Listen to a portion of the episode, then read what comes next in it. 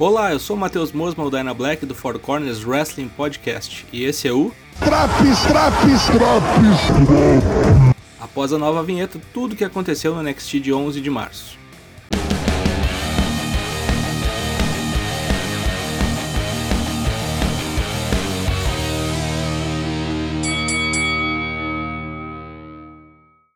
A colossal quarta-feira teve início com William Regal vindo ao ringue avisar duas coisas importantes para o NXT cercado por todas as mulheres da companhia, que observavam atentamente na rampa de entrada, Regal anuncia que o takeover Stand and Deliver vai ocorrer em dois dias, durante a semana do WrestleMania.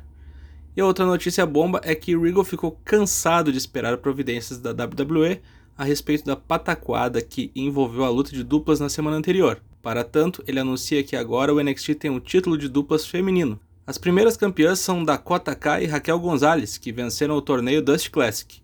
As duas, agora na condição de faces, são ovacionadas pela torcida presente e aplaudidas pelo roster feminino.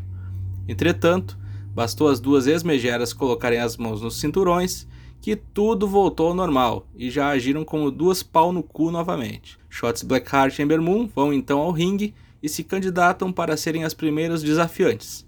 Regal curte a ideia e a luta está marcada. Continuando com a mulherada, hora de Yoshirai defender o seu título feminino contra Tony Storm, na primeira das três title matches da noite. Uma luta de nível pay-per-view cheia de golpes poderosos de ambas as lutadoras.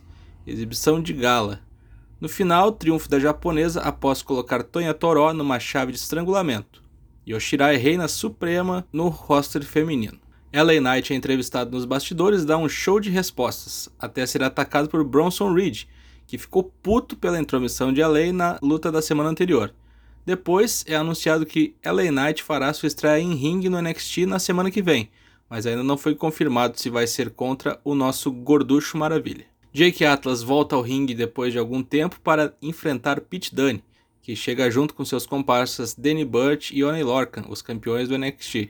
A luta foi muito boa, finalmente deram um tempo bom de ringue para o Jake Atlas. Pete Dunne, como se fora um Zack Sabre Jr. sádico, coloca Jake em tudo quanto é tipo de submissão, inventando até umas posições novas, completamente desvairado. Vitória de Pedro Dunha por submissão, mostrando-se claramente uma máquina de fazer dor e se auto-intitulando o melhor wrestler técnico do mundo. A Imperial ainda tenta corromper Timo Thatcher para ele embarcar na equipe. Thatcher inclusive é entrevistado sobre isso, mas Tommaso Ciampa o interrompe. Champa diz que o único que interessa do Império é Walter e que ele quer enfrentar o glorioso Batoré austríaco. Quanto isso, Champa diz para Thatcher que na semana que vem quer enfrentar Marcel Bartel e Fabian Eichner. Timo Thatcher fica de pensar no caso, mas depois a luta é anunciada oficialmente para o próximo programa.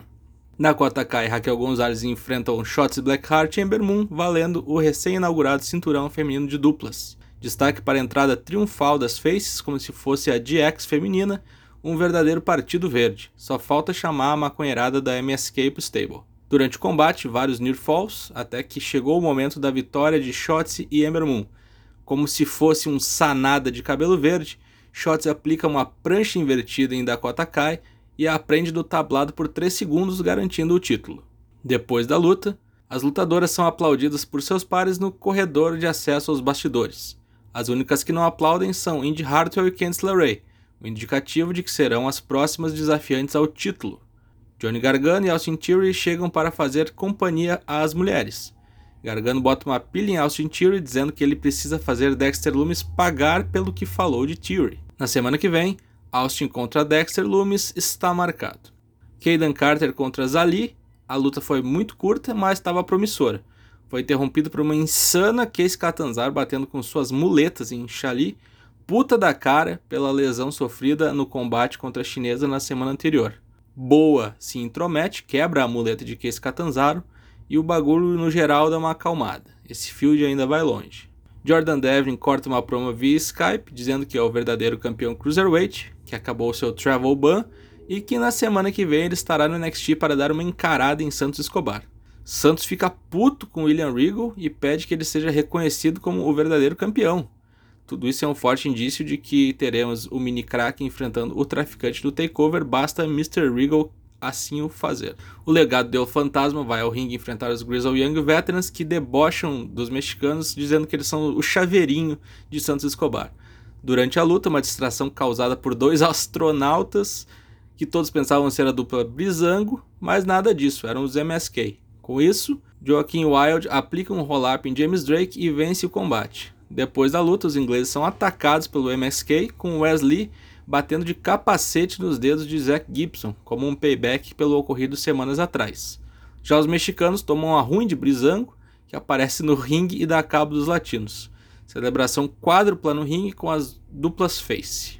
Nos bastidores, durante uma entrevista das derrotadas Raquel Gonzalez e Dakota Kai, a campeã Yoshirai desafia Raquel Gonzalez, falando que quer jantar a monstrona e basicamente está setada a próxima defesa de título da japonesa, que deve ocorrer também no takeover. Hora do main event, Adam Cole contra Finn Balor, um duelo dos maiores nomes da história do NXT. Uma lutaça do caralho, só assistindo para saber. O que vale dizer aqui é que Cole foi prejudicado por Kyle O'Reilly, que distraiu seu ex-comparsa do lado de fora do ringue com um olhar impávido.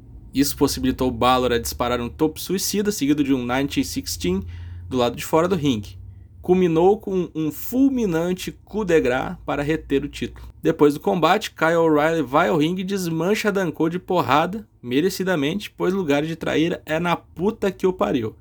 E com isso encerram-se os trabalhos da noite. Mas não, Karen Cross, o campeão que nunca usufruiu o belt, começa a encarar Finn Balor no ringue. Fortes indícios de que Kyle contra Cole e Balor contra Cross serão também combates no takeover. Meu muito obrigado a quem bucou tudo isso e fez desse NXT a melhor coisa semanal que ocorreu em muitos anos na WWE. O que teve de melhor no NXT de 11 de março? Tudo. O que teve de pior nesse episódio? Nada. Nota 9,5. Semana que vem tem mais uma edição do Drops NXT. Acompanhe também as edições do Raw, do Dynamite e do SmackDown. Não esqueçam de nos acompanhar ao vivo todas as terças e quintas a partir de 8h30 da noite em twitch.tv barra e até a próxima.